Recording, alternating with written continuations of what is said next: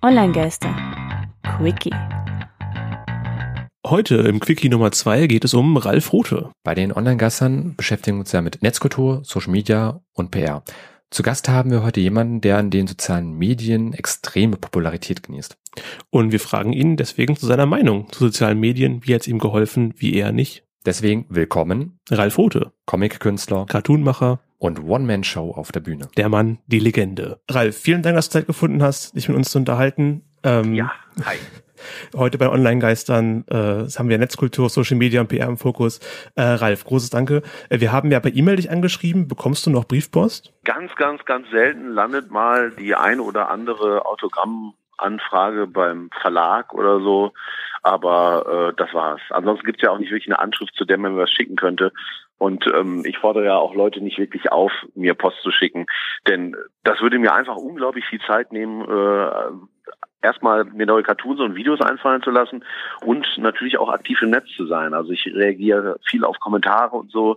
Und ähm, deswegen wäre dieser dieser klassische Schneckenpostverkehr einfach was, ähm, ja, dann könnte ich eigentlich gleich das Schlafen einstellen oder eben halt äh, damit aufhören, mir lustigen Kram auszudenken. Und da hätte ja keiner was von. Also überhaupt nicht mehr äh, modern.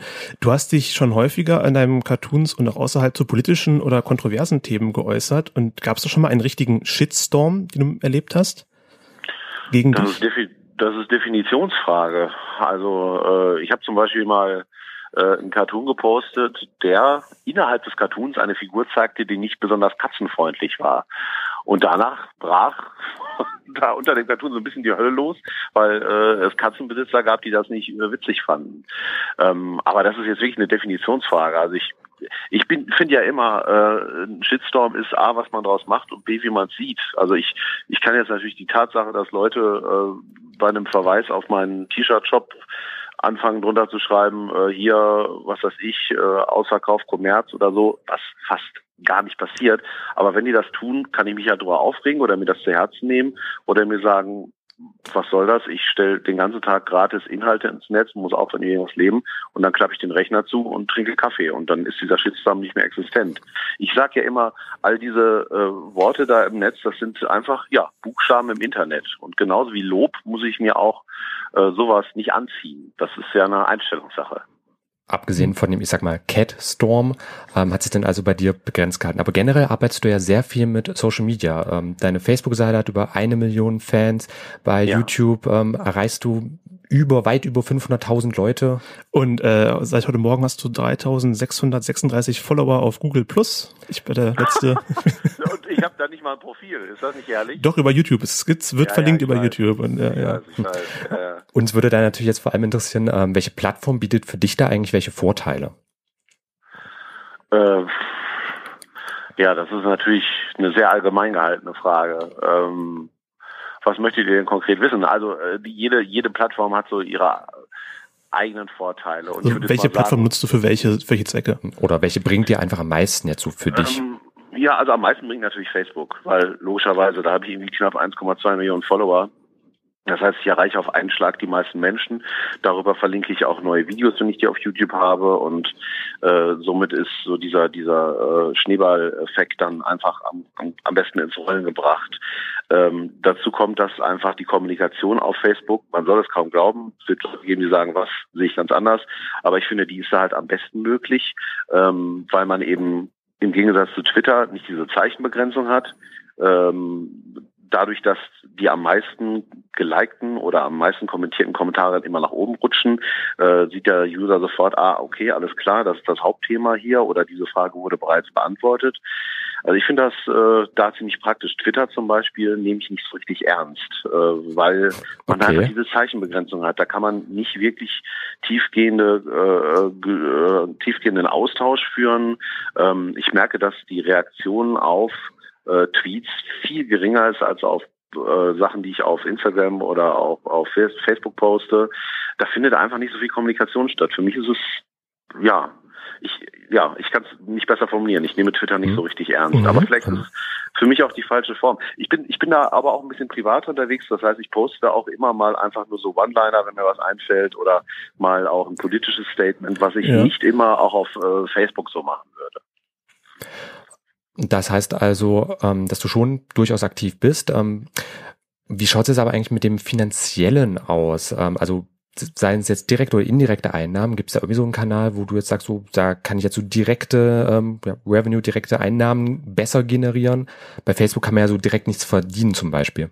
Ja, also dieser Anruf kostet euch einem Euro 20 die Minute, Sade? ja, also unseren Sender, genau.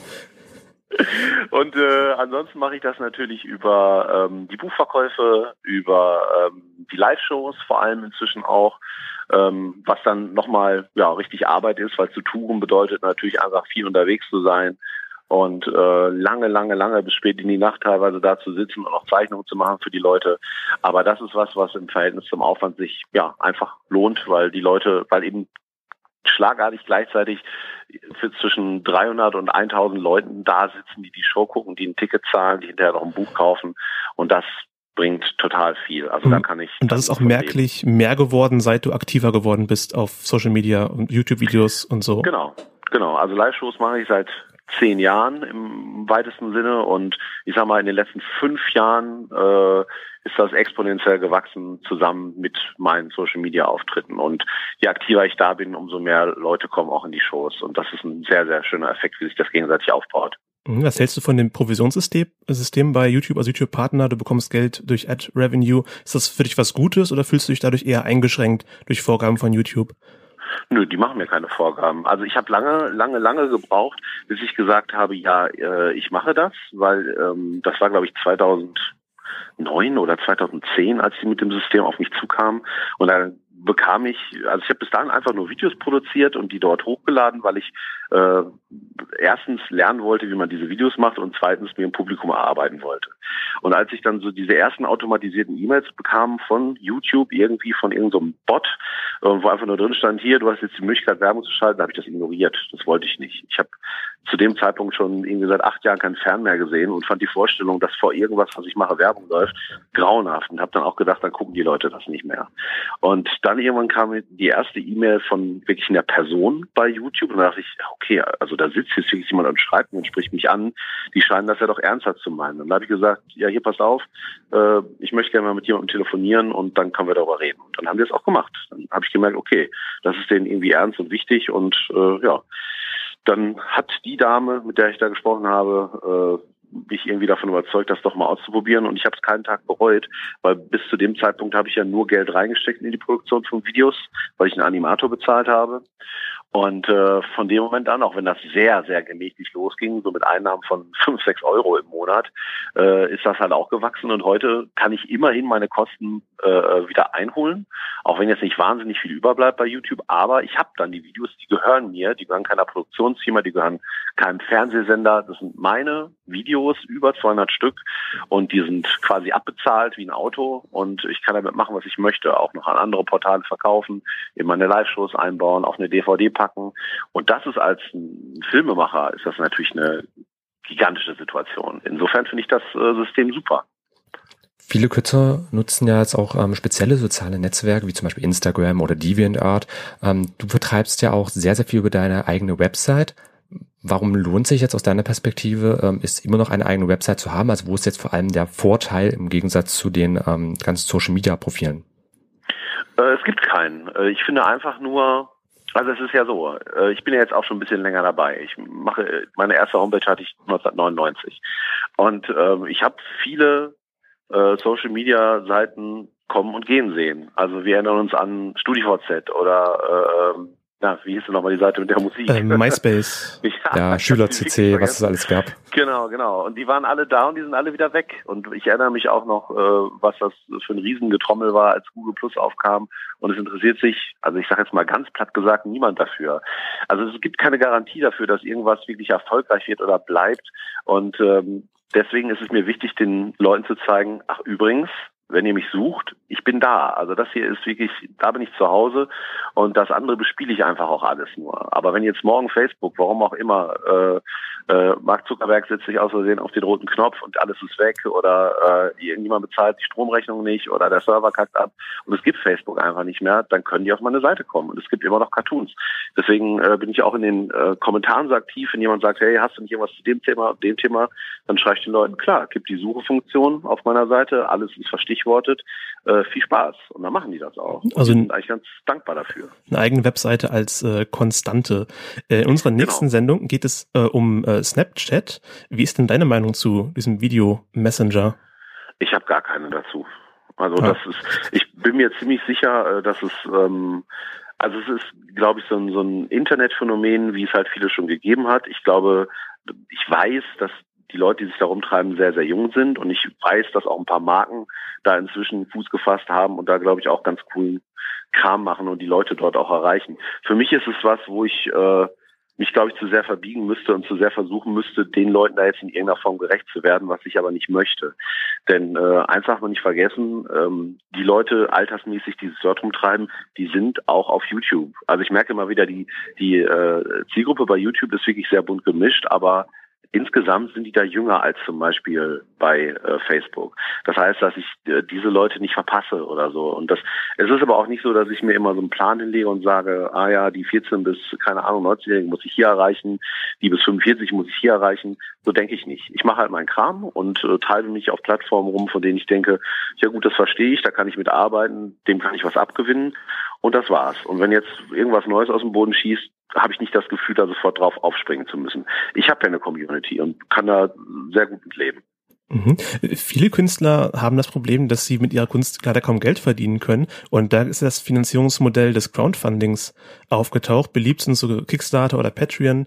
Ähm, mit Steady ist zurzeit ein deutsches Projekt in der Mache. Wie stehst du zu dem Thema Crowdfunding? Ja, finde ich auf jeden Fall für bestimmte Projekte super. Patreon ist ja noch ein bisschen anders. Das finde ich auch ein sehr cooles Modell. Äh, das haben ja sich hier diese Pampelmus-Leute ausgedacht.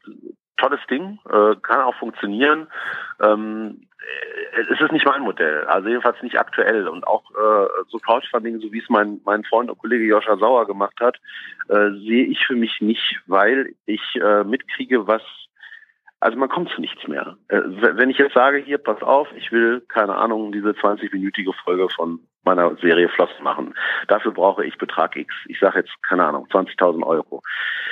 Dann haben die äh, äh, Bäcker sicher was verdient. Das heißt, dann kriegen die ihre T-Shirts, dann kriegen die ihre Sticker, dann kriegen die äh, ihr Artbook und so weiter und so weiter.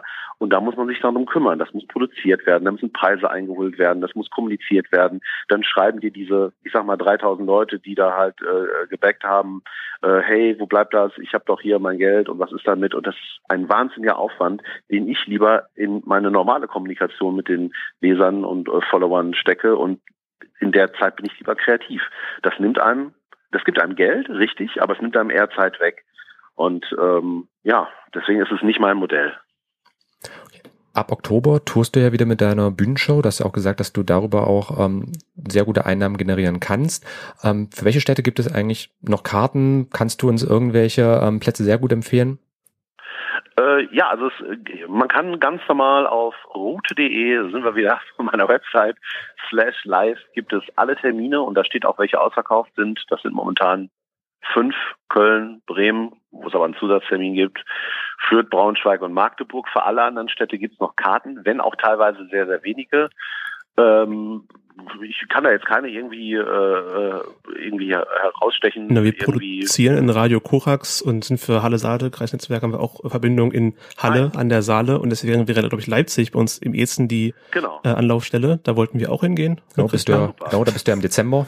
Das wissen wir mhm, schon. Genau. Da gibt's noch Karten für. Da sind wir noch nicht zu spät. Da das ist, nee, das ist eine recht große Location. Da passen, glaube ich, irgendwie 800 Leute rein. Und äh, also der Vorverkauf läuft super. Ich glaube, da ist jetzt irgendwie so halb voll oder sowas, aber das ist ja auch erst im Dezember. Und das könnte sehr, sehr gut sein, dass das ausverkauft wird oder extrem voll. Aber das wird auf gar keinen Fall, werdet ihr die Einzigen sein. Also das wird schön.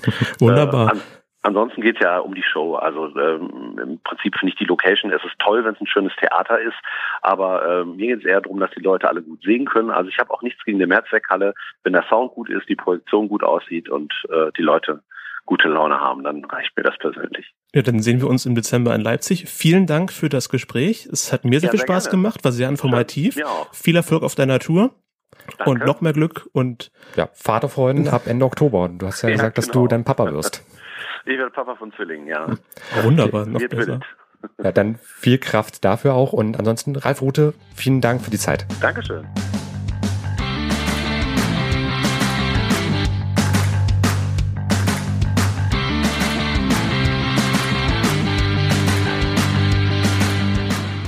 War Online Geister. Radio über Netzkultur, Social Media und PR.